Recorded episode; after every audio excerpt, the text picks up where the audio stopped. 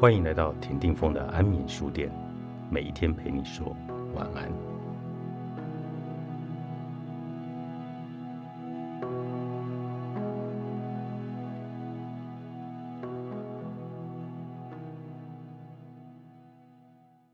对佛教徒来说，释迦牟尼佛的开悟体验是源头，如长江大河般的佛教教义乃从其流出。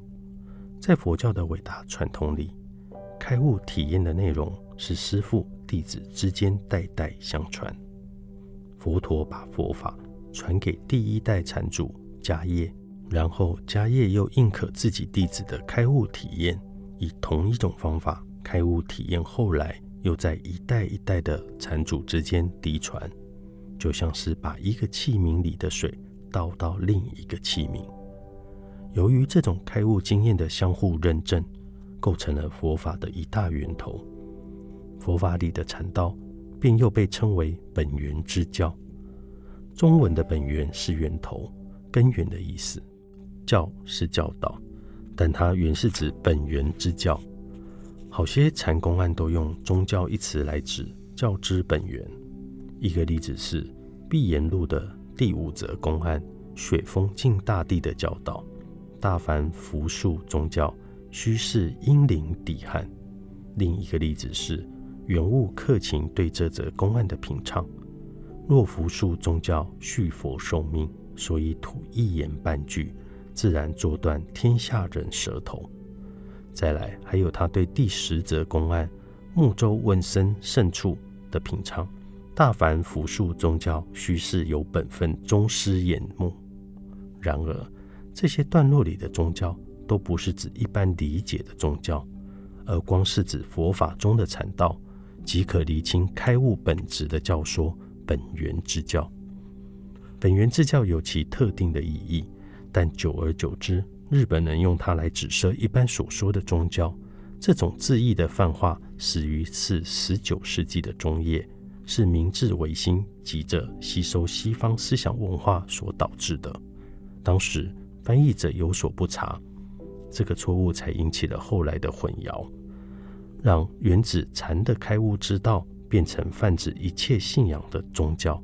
所以，如果有人问禅是不是一般意义下的宗教，我们必然会回答非也。虽然禅道常常被人笼统归类为宗教，但就对救赎的观点来说，它却是截然不同于其他宗教的。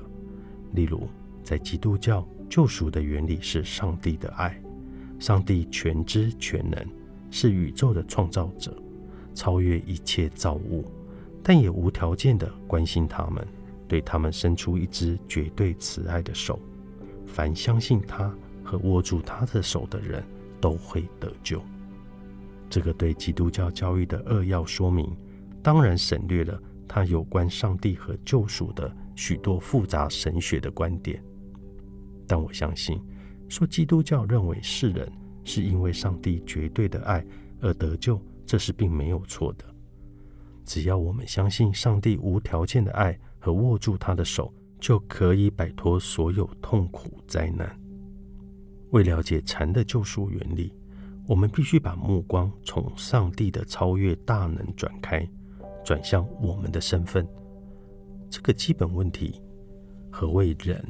在西方思想里，这个历史悠久的问题引起过一系列的回答。有说人是由土所造，因犯罪而被折；有说人是因为由身体与灵魂构成的生物；又或者是笛卡尔所说的“我思故我在”。但禅宗提出的答案截然不同。他毫不含糊地宣布：人是完美、圆满、无限和绝对的存在。禅宗的目标是透过真切的体验，而不是透过知性思维掌握这个真理。人类的所有焦虑和痛苦，都是源于以下的吊诡：我们本性完美，但在现象界中却因为没有悟到自己的真如本性而显得不完美，显得受限制、相对不永恒和太容易犯错。这全都是昧于自己的真如本性导致。我们的所有苦痛，不外乎就是我们的完美和无限本性努力摆脱不完美和受限制的自我时引起的阵痛。人的这种努力、奋斗和精进，都是自如本性自我显现的活动。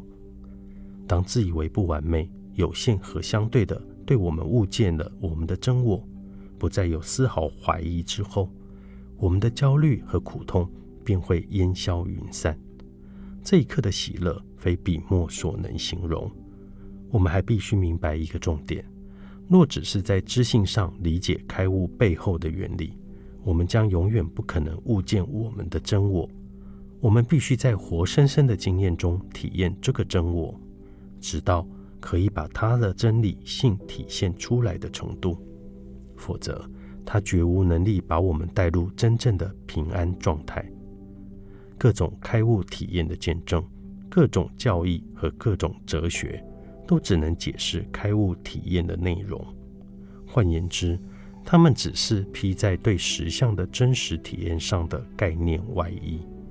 如果以药物为喻，开悟体验的见证就像药效证明书。毋庸说，药物和药效证明书是两码子事，除非是把一种药物服下，否则。读过再多次药效证明书，我们的病都不会有一丁点的好转。同样的，想要经验开悟，最快和最直接的途径就是禅修，这是必须牢记的。禅的正门，作者山田耕耘，商周出版。